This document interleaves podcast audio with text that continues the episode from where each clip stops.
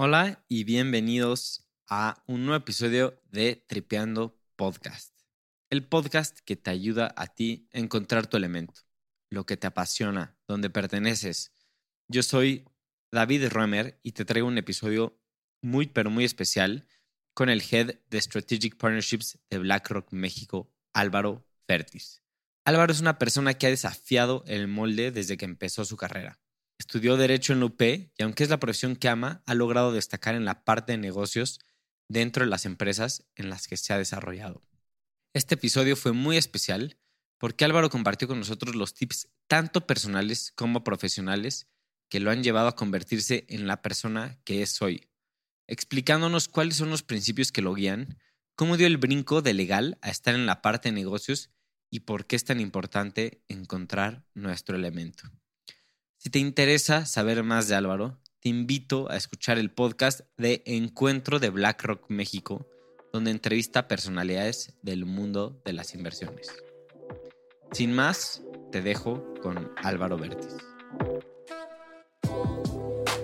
Yo soy de los que opinan que tienes que tratar, ¿no? No todo el mundo tiene el, el beneficio de, pues sí tienes que tratar de hacer lo que te gusta en los lugares que te gusten y tienes que estar convencido de ello. Entonces el simple hecho de pensar, oye, me puedo ir mejor en este otro lugar, sin embargo no estoy seguro que voy a hacer lo que me gusta.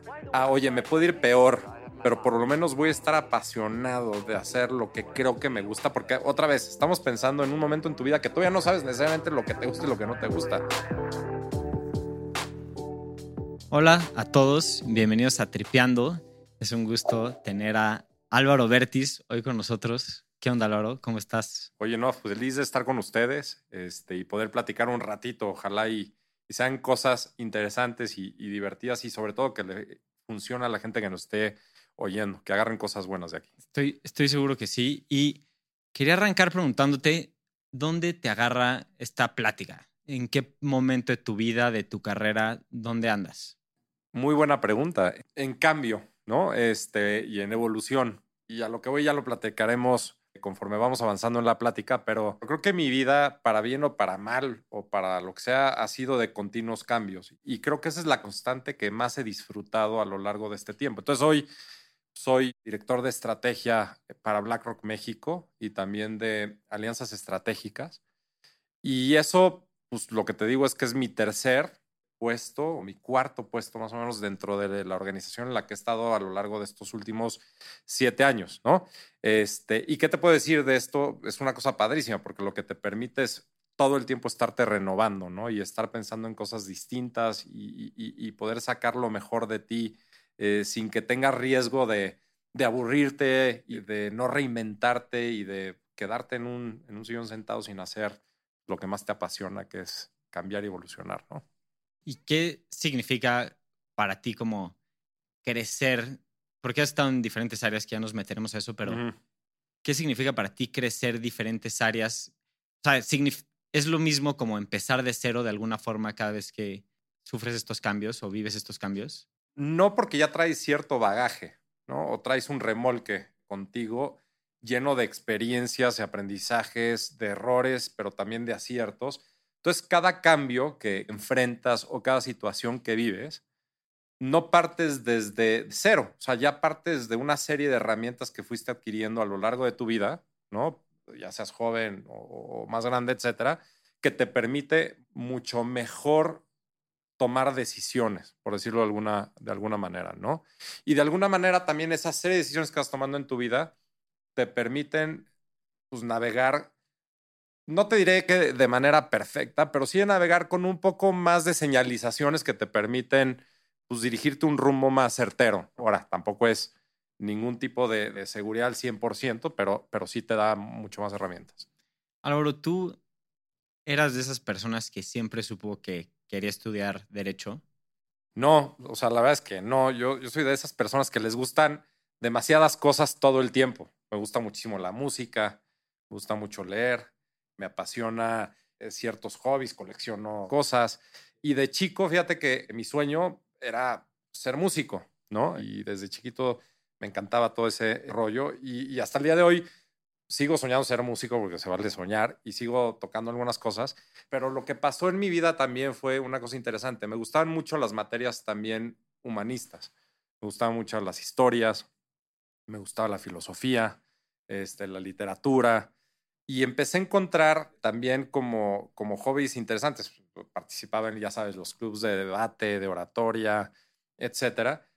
Y como que encontré mucha compatibilidad entre lo que me gustaba hacer con también la parte de estudiar algo como derecho y ser abogado. ¿Por qué? Porque compartes muchos temas de historia, muchos temas de aprendizaje, muchos temas humanistas y una vocación, y se va a oír un poco, poco cursi, ¿no? De buscar un mundo y un país mucho más justo y donde, donde exista mucho más piso parejo. Y si yo podría de alguna manera aportar a eso, este, pues, increíble, ¿no? Y entonces, al final estaba entre pues, seguir una carrera como de, de, músico, ¿no? Que siempre me gustó mucho, o ir una carrera un poco más tradicional con la parte de, de derecho. Y me, me acabó jalando la parte de derecho por ese punto de, de poder contribuir a México y de manera como mucho más este, profunda en ese, en ese sentido. No digo que los músicos no lo hagan, porque sí lo hacen de maneras este, muy interesantes, pero, pero el derecho me permitió hacerlo. También consideré estudiar arquitectura. arquitectura. Este, mi papá fue arquitecto y dentro de mi casa puros ingenieros y arquitectos y esto estuve desde chico muy expuesto a la construcción y al diseño esas cosas. Entonces, como que sí, tuve varios intereses, pero pues al final me encaminé este, por este y pues mira, ahí vamos. sí, qué interesante. ¿Y qué instrumentos tocas? Mira, eh, híjole, si me oye alguien con cosa me va a decir, ninguno. No, este, no me gusta tocar mucho la guitarra, eh, eléctrica, acústica, este, de todo tipo de música. Toco algo de piano, un poquito de batería, de, también un poquito de bajo. Pero no, sobre todo lo que me apasiona es mucho la, guitarra. Álvaro, y cuando arrancaste la carrera en la UP de Derecho, ¿sentiste que habías elegido el camino correcto? ¿Te sentías cómodo? Híjole, no, para nada. O sea, hubo momentos medio oscuros en, en la carrera, sobre todo en los primeros años. La carrera de Derecho es muy interesante porque partes de una base sumamente académica y luego va convirtiéndose cada vez más en una carrera más práctica. ¿No?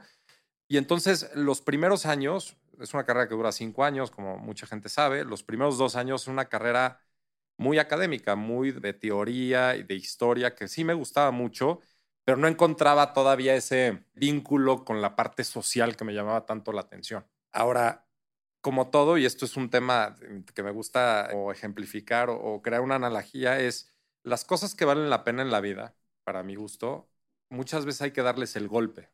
¿O qué me refiero a darles el golpe? Me refiero a qué sucede cuando pruebas por primera vez el vino tinto, ¿no?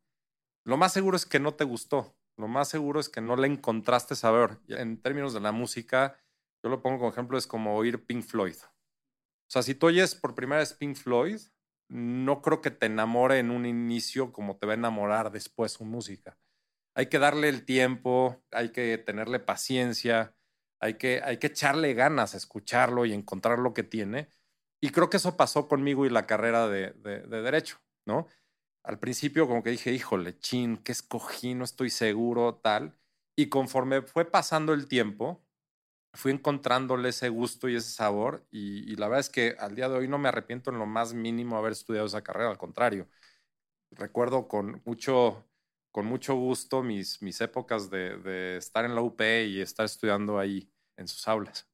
Me identifico mucho con lo que dices. Yo también estudié Derecho en el ITAM y me acuerdo como mis primeros semestres, no, o sea, creo que fueron los más complicados, no solo como emocionalmente, sino también de materias, porque igual supongo que funciona más o menos similar en la UP, pero las primeras materias son súper abstractas. Cañón. Teoría del derecho y cosas que realmente sí necesitas, creo que un poco más de background para agarrarles bien. Sin duda. Y lo que se, se me hace muy interesante es que, digo, al menos en el ITAM, y supongo que también a ser similar en la UP, todos o la mayoría de las personas toman este camino de despacho. Sí. ¿No? Sí, y sí. Tú te fuiste por otro lado. ¿Cómo pasó eso? Pues mira, y todo inicia, fíjate, chistoso lo que dices del ITAM y la UP. Algo que tiene la UP, por lo menos en ese momento, era que no está diseñada tampoco para trabajar en los primeros años. Era una carrera diseñada para que estudiaras todo el día, Entonces tenías horarios por todos lados, este, todo el día y, horrible. Y yo como que traía una carrera medio absurda, pero al final eh, produjo muchos resultados para bien en relación a yo quería trabajar y yo quería empezar a obtener esa, ese lado práctico del derecho, aun y cuando la carrera no te lo estaba permitiendo tan fácil, ¿no? Y ahí fíjate que, que trabajé en segundo semestre en un despacho muy chiquito. O sea, sí trabajé en un despacho, trabajé en dos despachos chicos y, la verdad es que, sí me gustaron, pero no me apasionaron, ¿no? Este, hasta que me fui al despacho PricewaterhouseCoopers, ¿no? Que, que, que es un despacho enorme que, que mucha gente lo identifica como, como un despacho de consultoría y de auditoría, pero pues tiene muchas áreas, o sea, tiene el área legal que sirve como un despacho allá afuera, pero opera mucho como una empresa, opera mucho a través de estructuras muy institucionales, etcétera y ahí creo que fue un parteaguas en, en, mi carrera donde encontré, por ejemplo, el lado financiero de las cosas. Es decir, empecé a trabajar en transacciones financieras y ahí dije, oye, esto, esto me gusta, o sea, como que me, me, me gusta este, la complejidad que tiene, la manera en que, en que se construyen estos, estos temas y estos elementos. Y ahí yo creo que fue un primer momento en mi carrera donde dije, me quiero dedicar a algo financiero y por ahí, por ahí fuimos, fuimos avanzando. Y por otro lado, también el despacho me permitió, o, o PricewaterhouseCoopers me permitió tener cierta estructura en torno a la manera en que trabajaba. Yo soy alguien que, que, trato de ser muy estructurado, muy ordenado en la manera en que, en que hago las cosas. Y pues creo que encontré un, un, lugar en donde, en donde machamos eso y pues la verdad es que muy agradecido por ese, ese momento que me abrió un panorama este, enorme, ¿no? Y a ver, explícame, o sea, en PwC, sí. o sea, funciona como un despacho que le, o sea, como un despacho normal que le da servicios a otras empresas. Exactamente, sí. Tú puedes llegar y contratar sus servicios legales para efectos de constituir un negocio o hacer una auditoría legal sobre una, una transacción que viene o hacer un M&A, ¿no? Ok. Entonces, sí, no, no se conoce al 100 por eso, porque sí, el negocio más importante que tienen no solo PwC, sino los Big Four, ¿no? Sí. Este, Deloitte, EY, KPMG y, PwC. Es eh, su negocio de auditoría y de consultoría, pero sí tienen otros negocios eje que te permiten eso y me permitió trabajar en transacciones bien interesantes. O sea, trabajé en, en la constitución de un grupo financiero, trajimos un banco alemán a México, incluyendo pues, un montón de chamba de campo que todos nos toca hacer, que pues, prácticamente es corre auditorías y y yo digo que, que jugábamos de paseantes, ¿no? Porque en ese entonces, pues íbamos para todos lados, este, pues haciendo trámites. Entonces nos tocaba ir a, te toca ir a, Telolco y, luego vas a Plaza Inn y te traen por toda la ciudad corriendo y pues era, era parte de tu, de tu chamba, ¿no? Que hoy ves a, ¿no? Este, en retrospectiva y la verdad es que, que eran momentos bien padres. Sí. ¿Y cómo fue tu transición a City? Pues mira, y, aquí se abre también un tema eh, bien importante para los que nos oyen y que están tratando de encontrar su camino en la carrera. Y yo creo que, yo creo que es un tema de estar abierto y estar muy, observar lo que está sucediendo alrededor de, de ti, ¿no? Como se dio la parte de, de City es muy interesante. Yo ya ahí ya sabía que quería hacer algo financiero. O yo, yo sabía que, que lo mío y lo que me gustaba era entre la parte financiera y la parte de negocios y se abrió la oportunidad por una relación ahí que existía de, de uno de mis hermanos con, con una persona. Pues en una comida este, salió el tema de, de, con mi hermano y, y, esta persona, y mi hermano le dice, oye, tengo un hermano que trabaja en este lugar, y él dice que lo sumero mole es lo financiero, ¿no? Y casualmente esta persona le dijo, oye, pues que me eche un grito, que, que, que me hable, porque si quiere financiero, pues yo estoy en City, este, y, pues más financiero que esto, pues no puede ser. Entonces, pues que platique conmigo. Me fui a platicar y, a echarme un café con, con esta persona, ¿no? Que, que, era el director jurídico de, de City Banamex en ese entonces. Y, me dice, pues aplica, hay una posición de este X, te late, aplica y pues así se dio. Ahora, muy interesante también el tema de, de ser fiel a lo que le estás apostando, porque en el camino te vas encontrando con otro tipo de oportunidades o señalizaciones, ¿no? Y es aquí lo del remolque donde te va ayudando, pero bueno, ya llegaremos a eso. Mientras yo esperaba el proceso de City, la persona el que iba a ser mi manager dentro de City se fue de City y se va a otra empresa, ¿no? Y entonces esta persona me habla y me dice, oye, ¿por qué no te vienes mejor conmigo a esta otra empresa donde pues, yo te puedo ofrecer A, B y C y mejores condiciones, etcétera? Pero esta empresa es una empresa de consumo, nada que ver con, con la parte financiera. Y pues sí te, te tienta, ¿no? Porque dice, oye, estos cuates están tardando siglos en contratarme. Este otro señor me quiere llevar como mejores condiciones y me dice que ya prácticamente mañana entro. Y es cuando, cuando empiezas a, sopesar ciertas, ciertas cosas. Yo seguí en la universidad, ya estaba en, mi último año este, a punto de, de, acabar. Y dices, oye, pues la lana pues empieza a ser un factor, este, el título también, etcétera. Y ahí es cuando tienes que ser pues, muy leal a tus convicciones y a tu camino. Y creo que una gran decisión que tomé, y no me arrepiento, es pues decir, oye, pues me espero y pues me contrataron, me contrataron en City y trabajé en City y, bien, ¿no? Quién sabe qué hubiera sido de mí si me hubiera ido a trabajar al otro lado, ¿no? Este, pero bueno, hoy, hoy, hoy no veo eso como una, como algo en mi carrera que, que, me arrepienta, etcétera. Y, o sea, ¿cómo tomaste esa decisión de aguantar? ¿Qué, ¿Cuál fue como esta estrella que, que decidiste que te guiara para tomar una decisión así? El tema de, y vas a oír muchos conceptos en mi, en mi plática que, que, suenan un poco románticos y sí, sí, en cierto sentido. No, pero, pero es un tema relacionado con lo que más te gusta hacer. O sea, para mí, para mí el trabajar no haciendo lo que te gusta es prácticamente condenarte a pasar tu vida de manera gris, o sea, de manera, de manera pasiva, ¿no? Yo soy de los que opinan que tienes que tratar, ¿no? No todo el mundo tiene el, el beneficio de, pues sí tienes que tratar de hacer lo que te gusta en los lugares que te gusten y tienes que estar convencido de ello, ¿no?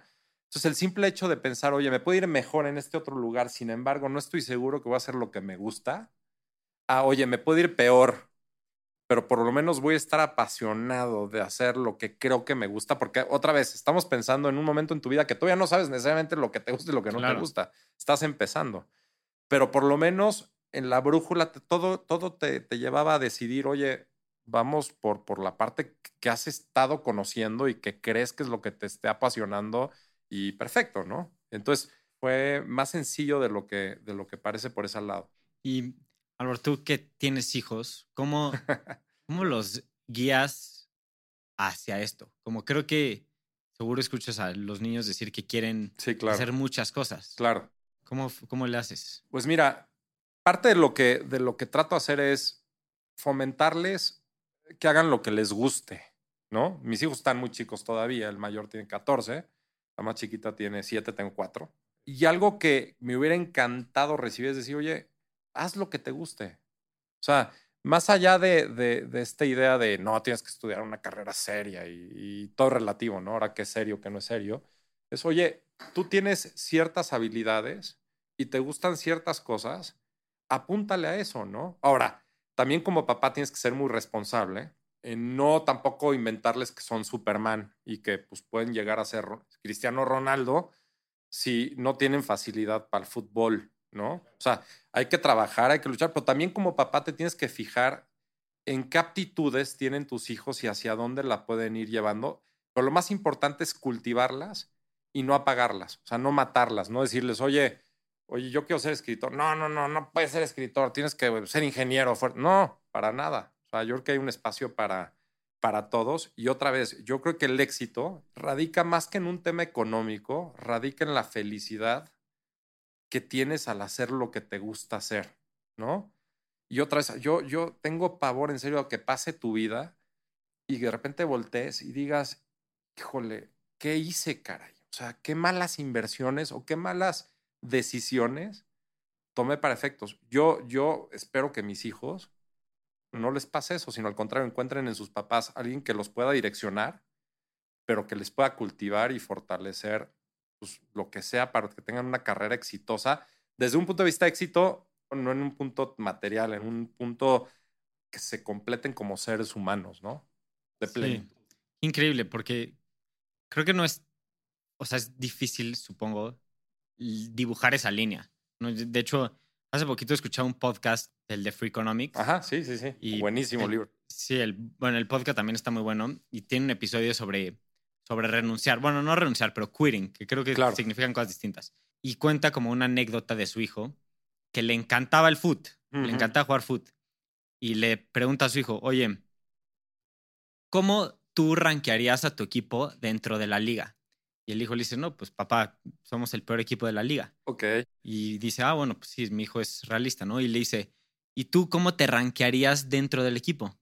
No, pues papá, creo que soy el peor del equipo.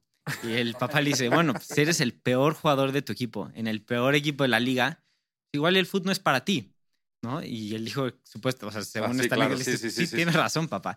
Y se dedicó a otra cosa, a otro deporte, y le fue mucho mejor, ¿no? Y fue como más contento y el papá como que ayudó a, dar ese nudge, ese empujoncito a, hacia el camino correcto. Es que sí, es que eh, súper buen punto porque también existe una sobre ¿cómo le hay- hay demasiados estereotipos allá afuera, ¿no? Entonces, o sea, si tú ves un colegio hoy allá afuera y ves el tema del fútbol, o sea, el tema del fútbol es, es muy interesante y, y, a ver, es un deporte padrísimo y tiene mil cosas, ¿no? Pero, pero muchas veces están los que juegan fútbol y los que no juegan fútbol, ¿no? Y los que no juegan fútbol no son tan cool como los que juegan fútbol. Oye, compadre, ¿por qué? ¿No? Entonces, Chansey, este, ahorita, ahorita en, tu, en tu ejemplo, pues Chansey, este pobre niño decía, es que yo quiero ser cool, papá. O sea, yo, pero soy, pero, pero es re mal. Pues sí, pero quiero ser cool y quiero ser de los que juegan fútbol. Aunque no necesariamente eso lo llevaba a ser feliz. Imagínate este cuate, vamos a pensar que era un gran artista, ¿no? Regresando al tema de la música. Oye, en un colegio en donde a los niños les fomenten, oye, que, que tocar un instrumento es igual de cool que el que juega fútbol, que el que juega ajedrez, etcétera, ¿no? No, hombre, imagínate tantos niños que, que, que, que no se la pasarían, la verdad, es tan mal, ¿no? O que no sean buleados, o vete tú, vete tú a saber. Pero sí, súper, súper buen punto. Entonces, yo con el tema de mis hijos es que hagan lo que les apasione, que también tengan ciertas habilidades para poderlo lograr, porque lo que sí buscas es que sean exitosos y como ser exitoso, otra vez, no es un tema de lana, es un tema que, que tiene que ver con tu plenitud como ser humano. La lana sí te ayuda, porque sí tienes que vivir de algo y, parte es eso, pero sí, no apagarles un, un sueño que pueda ser un sueño bien sostenido, ¿no? No, no otra vez volverse a Cristiano Ronaldo, ¿no? Sí, no, 100%. Y creo que pones muy bien como esa línea y creo que estoy 100% de acuerdo. Y regresando a la parte de tu trayectoria, ¿fue un parteaguas para ti pasar de City a GE? fue, yo creo que una de las mejores decisiones que he tomado en mi vida. O sea, y, y- y- ahí te va. O sea, y hubo condiciones externas e internas que me llevaron ahí. O sea, City es un gran lugar. Eh, La verdad es que, que aprendí muchísimo y respeto muchísimo la, la institución. Sin embargo, G en términos de gestión de talento, ¿no? Y en términos de darle oportunidad a jóvenes, yo nunca había visto una cultura tan abierta a eso, ¿no? Este, en mi caso fue muy interesante el cambio porque en G lo que, lo que me acaban proponiendo era llegar a una empresa que, que tenía una serie como de soporte hacia el liderazgo y hacia toda la parte de, de administración y management, etcétera, combinada con la parte de, de- de abogado, y ahí empieza un poco la- el, el cambio en mi, en mi manera de pensar. Pero aparte tenía un elemento muy importante y decía, oye, si tú cumples con tus objetivos, puedes hacer lo que tú quieras en el sentido de meterte otro negocio, otra área, tal. Y por otro lado, también para mí era importantísimo irme de maestría. O sea, yo sabía desde que estudié este, la carrera que necesitaba irme a estudiar fuera. Digo que eso mucha gente estará de acuerdo, mucho no, porque yo quería vivir esa experiencia. Yo quería irme a, a- a estudiar una maestría este, de ciertas características, etcétera. Y G tenía una especie como de programa que me podría apoyar para eso. Y yo necesitaba también financiar esa maestría, ¿no? No tenía, no tenía el capital para, para irme.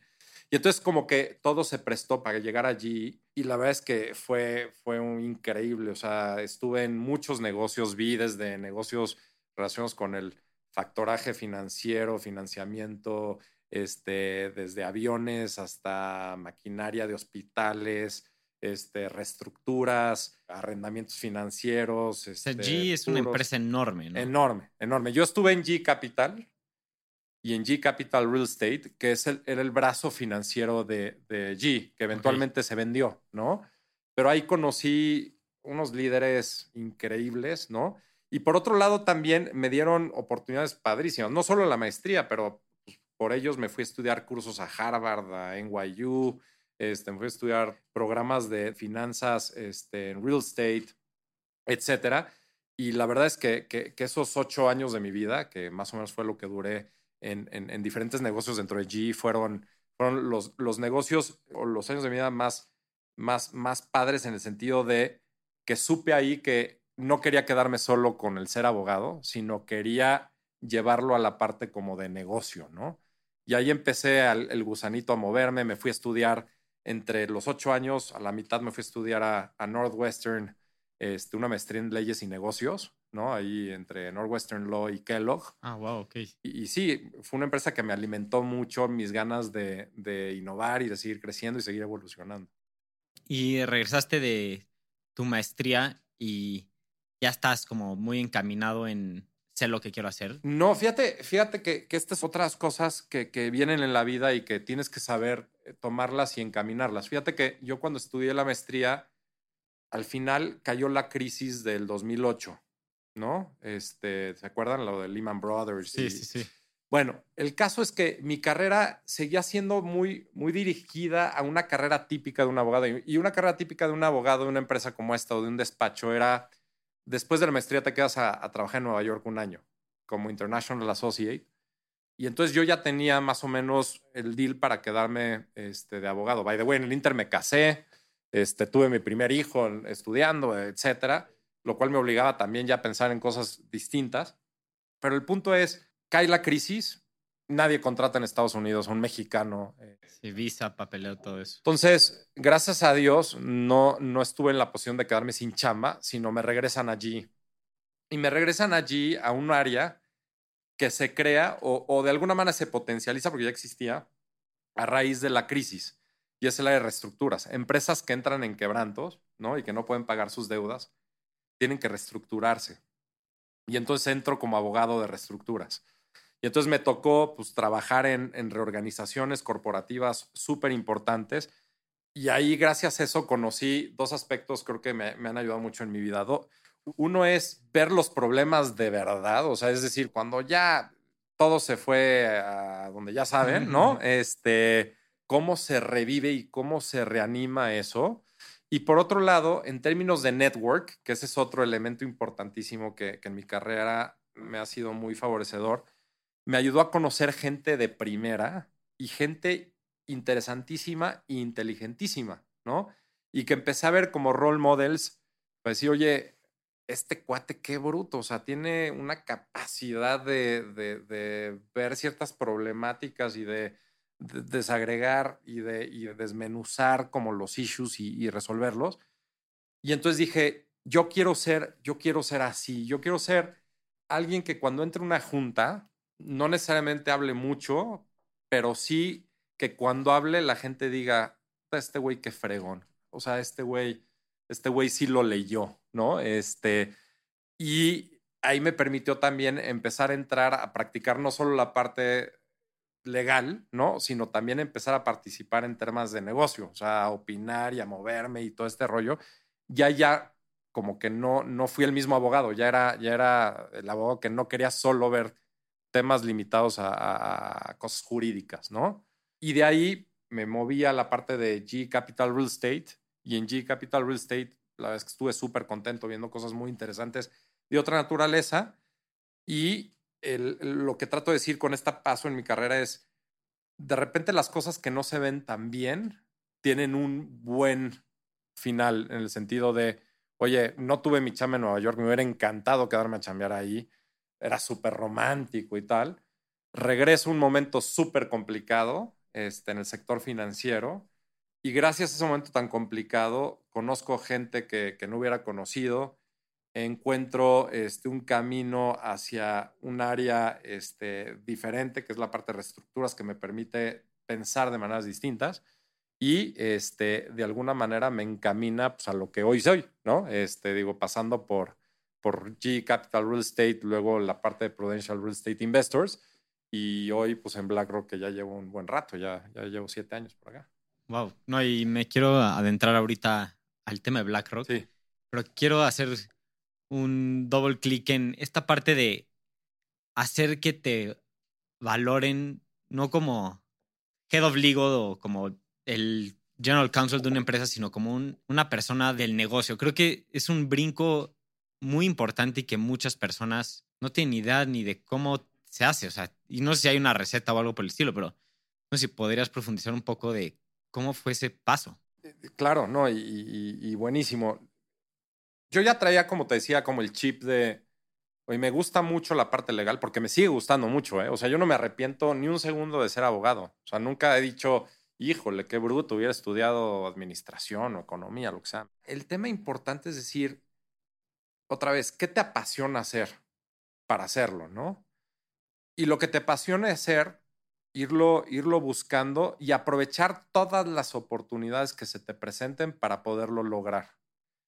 Y eso no es un tema como del Espíritu Santo que mañana llega y se te aparece la oportunidad y, la tomas, sino en todas las circunstancias, en todas las situaciones, existen betas y existen oportunidades. Para mí, dentro de BlackRock fue la transacción que hicimos con Citibanamex, que adquirimos el negocio de, asset management de, de, de, City, Citibanamex. Yo ya estaba, yo ya participaba en un montón de discusiones, en un, en un chorro de situaciones con mi carácter de director jurídico de BlackRock México, ¿no? Cuando se da esta transacción, se abren muchas betas que nadie podía satisfacer. ¿Por qué? Porque éramos una empresa muy chiquita en México en, términos de, número de personas, porque éramos muy grandes en términos de, assets under management, pero necesitaban a alguien que les ayudara con muchas aristas de negocio que no existía. ¿Quién les podía ayudar en México? Porque no existía en BlackRock. Y había una serie de necesidades en Nueva York, ¿no? De nuestra matriz, que no encontraban el match en México. Y ahí es donde yo levanté la mano de manera, de manera medio inconsciente, ¿no? Decir, oye, pues necesitamos que pase esto. No te preocupes, yo, yo lo veo. No, este, oye, esta, esta necesidad contable, no te preocupes, yo, yo lo puedo, yo te lo puedo organizar, yo te lo puedo armar. Hasta el final, cuando pasa la transacción, se sienta un, dos personas, mi CEO de ese entonces, y aparte el jefe de mi CEO en ese entonces, en Nueva York, me dicen, oye, ya tenemos un tamaño muy importante de, de, personas, de empresas, de complejidades, de negocio, operativos. Oye, ¿cómo ves si dejas tu rol de General Counsel y tomas el rol de Chief Operating Officer? Y no fue fácil, ¿eh? O sea, porque decía, wow, o sea, pero, o sea, aguas con lo que pides porque se te puede cumplir y, y de repente la decisión no es tan fácil como parece, ¿no? Y en ese momento dije, va, yo estaba esperando este momento, yo quería, yo quería meterme a la parte de negocio, yo quería estar como en todo este armado, ¿no? Pues se me cumplió y órale, ¿no? Entonces, pues sí, lo que, lo, que, lo que trato de decir aquí es, tiene que haber dos elementos. Uno es, o sea, que lo busques y que lo quieras, ¿no? Puedes buscar algo que crees que quieras que no quieras, ¿no? Este, entonces, pues sí, sí tienes que saber enfocar y sabes, tienes que aprovechar las oportunidades, porque si forzas la búsqueda, si forzas como tu intención, lo más probable es que la ecuación va a salir mal. Va a haber un, punto en, donde la pieza del rompecabezas no entre. Entonces, yo creo que estuve en un momento correcto, en la posición correcta, etcétera, y se dio el tema y pues feliz, o sea, yo, yo encantado y fue mucho aprendizaje. Oye, de repente, a ver, la maestría vi temas de finanzas, vi temas de economía y de repente, pues ya eres tú el que estás viendo y el que estás reportando y el que estás este, proyectando este, a futuro este, tus revenues y tu income, etcétera. Y no estás en una empresa en donde digan, ah, voy a esperarme a Álvaro que aprenda, ¿eh? porque no, no, no, no. Esta es una empresa en donde ya el día uno están esperando cosas importantes de ti. Y pues ahí creo que tiene muchísimo que ver con el armado, el equipo, este, que te pongas a estudiar y, y pues pases noches, este, pues, pues, pegándole, ¿no? Pero pues es parte de lo que buscabas, no perder esa oportunidad. Qué interesante y creo que parte del, o sea, de esto que cuentas y súper importante es el contexto de qué es BlackRock. Claro. O sea, creo que muchas personas escuchamos de BlackRock, pero no sabemos qué es. No sé si nos puedes explicar. Sí, claro. BlackRock es la gestora de activos más grande que hay en el mundo. ¿Qué quiere decir eso? O sea, gestionamos dinero de terceras personas o lo ponemos a trabajar en beneficio de esas personas a través de nuestro equipo de inversiones. Entonces tú, David, tú llegas y dices, oye, yo tengo mis ahorros y quiero planear mi retiro, ¿no? Este, y entonces tú le das a, BlackRock tu dinero para efectos de que BlackRock en tu representación los puede invertir para que tú en el futuro tengas más dinero eh, obtenido a raíz de, ese dinero que, que, metiste. Entonces, así, de esa manera tenemos clientes afores, fondos de pensiones privados, aseguradoras, bancos, hasta gente como tú y como yo que compra un fondo de inversión allá afuera y pues ese fondo de inversión con 100 pesos que le entraste, pues lo estamos administrando nosotros.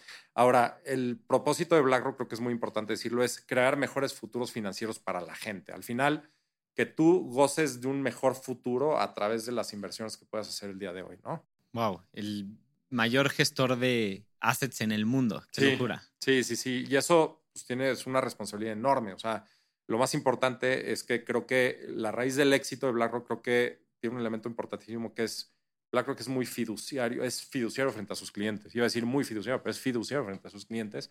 Y eso quiere decir es que siempre va a buscar el mejor interés tuyo, ¿no?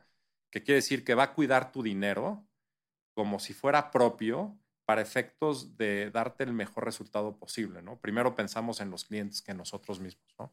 Muy interesante y, creo que me regreso a esta parte de que tu carrera, pues entraste a una empresa lo más financiera que se puede, ¿no? Que es BlackRock. ¿Nunca tuviste un momento que dijiste, o sea, que sentándote codo a codo con gente que estudió finanzas, te sentías un poco behind de alguna forma como... Siempre, o sea, siempre, siempre me siento con la gente y digo, híjole, y sobre todo en BlackRock, que, en BlackRock hay gente de primera y, súper capaz, digo, hijo, me siento el más tonto de la mesa, cara. Y, este, y eso es lo que te permite es pues, tratar de, seguir creciendo y alcanzando. Y te pone de alguna manera la presión para que no te quedes sentado diciendo, oye, ya, perfecto, ¿no? Este, sí, la verdad es que yo a BlackRock, cuando trabajé en Prudential, bueno, desde antes, desde que trabajé en G, yo seguía muy de cerca a BlackRock. BlackRock ha asesorado pues, a gobiernos, a empresas que han estado en momentos muy críticos, etcétera, y ha tenido un, un papel muy protagónico en, en, las finanzas globales y locales, etcétera, para bien, o sea, para efectos de, de, asegurar que, que, la gente pues, siga continuando con sus recursos, etcétera. Y yo ya admiraba mucho a la empresa, ¿eh? yo ya decía, oye, esa empresa, wow, una crack de empresa.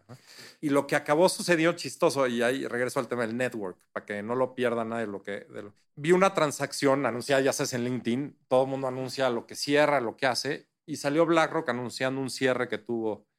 Y entonces dije, ah, pues voy a contactar a alguien de BlackRock para que me platique cómo estructuró esto, porque me interesa muchísimo saber, este, no, yo desde un punto de vista mucho más académico tal. Y esta persona me contestó sin conocerme. Y me dijo, háblame y platicamos. Entonces, pues agarré el teléfono, le marqué, nos volvimos pues una relación más cercana. No te digo que amigos, etcétera, pero pues, por lo menos sabía quién era, yo sabía la transacción, etcétera. Y pasado un año, esta misma persona me habló y me dijo, ya hay una posición abierta dentro de BlackRock. ¿Quieres participar en el proceso? Dijo, oye, pues muchísimas gracias, tal. Y me puso en el corro de, de candidatos y así llegué a BlackRock. O sea, llegué a BlackRock a través de un email, a través de LinkedIn, con alguien que no conocía, pero que tuvo la, amabilidad de aceptar platicar conmigo. Entonces, sí, a la gente que está allá afuera, o sea, están a un clic de, de, tener una plática con alguien que seguramente les será interesante conocer o del que puedan este, aprender y del que puedan de alguna manera en el futuro hacer algo, ¿no? Entonces, pues no lo pierdan. Eso no existía antes, ¿no? Este, hoy, hoy existe y lo pueden usar. 100%. Yo, igual como que en el mundo de, de los podcasts, el poder del mail está es infravalorado. increíble, increíble, increíble. nunca sabes quién te va a contestar. Es increíble, pero lo que sí es que hay que hacerlo de manera muy consciente. O sea, el tema del network, si no lo alimentas, lo pierdes. O sea, tiene que ser igual que te lavas los dientes, que comes este, de manera saludable, que haces ejercicio, que estudias. Tienes que alimentar tu red de network y creo que es algo sumamente rico y satisfactorio para, para, para seguir alimentando y crecer como, como ser humano, ¿no? 100%, hay que ser también estratégicos en eso. 100%. Es una parte muy importante de la vida que como que damos por hecho. 100%, o sea, yo, yo estoy seguro que no hay, o sea, ya no podemos decir, oye, me cerraron la puerta y la ventana, o sea, hay muchas ventanas. Y hace poquito fui a un evento en donde la persona que, que platicaba decía, oye, a mí se me cerró una ventana y entonces encontré, perdón, se me cerró una puerta y entonces encontré una ventana y se me cerró la ventana y entonces decidí dibujar una ventana. Y es así, o sea, es decir, no puedes, no puedes dejar de intentar algo, hay que seguir este, buscándolo y, y si no hay una oportunidad, crear esa oportunidad. Álvaro, y ya pasando a la última etapa de esta plática que Padrísimo. he disfrutado mucho, si le pudieras transmitir un mensaje, y creo que mucho con ánimos de regresar a esta parte de tripeando, que es encuentra tu elemento, a los jóvenes, que pues, es la mayoría de las personas que escuchan este podcast, ¿qué les dirías? Híjole, y es como la pregunta del millón. Yo les diría que sean leales a, a ustedes, ¿no? Creo que vivimos en un mundo sumamente complejo porque estamos continuamente comparándonos con los demás. Entonces, abres una red social y todo el mundo está esquiando, todo el mundo está feliz, todo el mundo está este, enseñando lo que tiene. Yo creo que la felicidad, yo creo que la felicidad y el éxito radica en uno mismo, no en los demás, ¿no? Y ni en lo que los demás piensan de ti, ¿no? Entonces, encuentren su camino, encuentren esas oportunidades que están allá afuera, no las pierdan. O sea, es muy importante tenerlos el ambiente correcto para efectos de encontrarlas y aprovecharlas, ¿no? Este, y si no, leanse el, el, libro de Outliers de Malcolm Gladwell, que, que, creo que habla mucho de este tema. Pero lo más importante es que nunca dejen, nunca dejen de ser ustedes para efectos de encontrar lo que ustedes buscan. Y eso se encuentra a través de perseverancia, a través de la prudencia, a través de, del trabajo y a través de, estar siempre, de alguna manera y de manera consistente, este, pues, ¿no? Este, buscándolo, ¿no? La gente que trabaja y persevera, este, va a ser, va a ser gente exitosa, ¿no? Entonces, no pierdan de vista sus objetivos. Si cometen un error, no pasa absolutamente nada. O sea, hay que ser resilientes, levántense y vuelvan a encontrar ese, ese caminito, ¿no? Y lo del pasado, pues es pasado, ¿no? Alguien, alguien decía algo como, como, oye, este, es como si vas en el coche, ¿no? Cuando tú vas en un coche, la mayoría del tiempo vas viendo hacia adelante. Sin embargo, de repente volteas, ¿no? Con el retrovisor para ver nada lo que pasa alrededor, pero regresas al frente. Lo del tras, aprendizajes, pero tienes todo el camino hacia adelante. Entonces, pues sean fieles a ustedes mismos. Me encanta. Y igual le escucho una analogía similar como del coche y creo que es como, si tomas una vuelta mal en el GPS, recalcula, ¿no? Y, eh, claro, claro, claro, claro, claro. Y hay momentos malos y hay momentos oscuros y hay momentos en donde dices, ¿qué hice, caray? Y, y si le das otra vez el golpe, ¿no? Vas a encontrar que algo ganaste, algo ganaste. Entonces, o sea, trabajen y encuentren esas oportunidades y háganles a ustedes mismos. Muchísimas gracias, Álvaro. Qué increíble mensaje. Y, y 100% es algo que me identifico mucho y estoy seguro que los que nos escuchan se identificarán también. Creo que es una plática llena de lecciones que te agradezco que nos van a servir a todos. Y pues quiero invitar a las personas a que te escuchen en Encuentro, que es un podcast increíble, donde si quieres aprender más de las inversiones y de personas súper interesantes, lo vayan a escuchar y, que te sigan en redes. Todo esto lo dejaremos en la descripción, pero no sé si quieres agregar algo de esto. No, gracias por el guayabazo. Este, sí, escuchen Encuentro, por favor. Es eh, un podcast que, que, también nació ahí, este, interesante de la inquietud en, en, en seguir como poder compartiendo, o sea, ir compartiendo aspectos de la vida financiera, de las inversiones, etcétera, pero a través de, como dices, David, de, de personas que, que son gente como tú y como yo y que de alguna manera pues, han podido apalancarse de, de, ciertas herramientas para ser exitosas, etcétera, ¿no? Entonces, escúchenlo este, y por favor díganme qué opinan. Y estamos un clic de distancia también, entonces escríbanme por redes este, y estaré encantado de, de, poder contestarles. Buenísimo, Álvaro. Pues dejaremos todo en los links de la, del podcast, así que no olviden checarlo y muchísimas gracias. No, muchas gracias, David, por invitarme.